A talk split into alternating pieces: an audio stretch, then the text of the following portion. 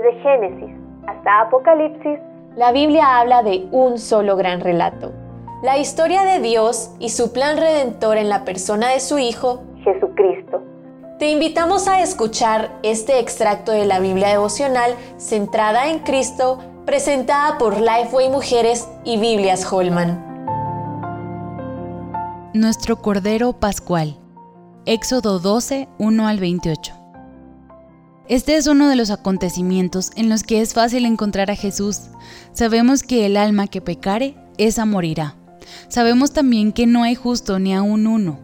Puesto que nadie puede aplacar la ira de Dios, necesitábamos que alguien pagara el precio de nuestros pecados. El único que podía hacerlo era alguien sin pecado. Antes de que Cristo viniera, estábamos esclavizados por el pecado, nuestro Egipto.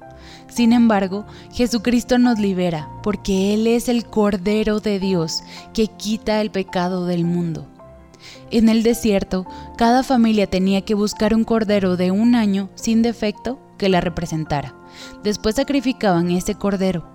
La sangre de este cordero era puesta sobre las puertas de las casas y luego el animal era asado y comido por todos, pero no como una cena familiar normal, sino que debían comerlo apresuradamente, vestidos para viajar, lo cual representaba que estaban a punto de salir del territorio enemigo. Jehová no aplicó el castigo en las casas donde habían puesto la sangre, lo cual apunta al ser cubiertos con la sangre de Jesús. Jesús, como lo dice el profeta Isaías, se convierte en nuestro sustituto.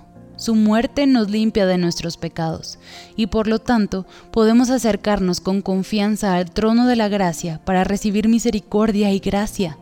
Cuando nacemos de nuevo, nuestra ciudadanía cambia y salimos del poder del príncipe de este mundo para entrar al reino de Cristo. Aunque el precio de la vida de los primogénitos había sido pagada por el Cordero, los israelitas no podían vivir igual. Dios les dijo que quitaran toda la levadura de sus casas, que representaba el pecado, y no debían comer cosa alguna con levadura por una semana. Los animales sacrificados no podían en sí mismos pagar el precio del pecado de los israelitas, y por ello los rituales tenían que repetirse constantemente, puesto que el poder para no pecar viene por obra del Espíritu Santo.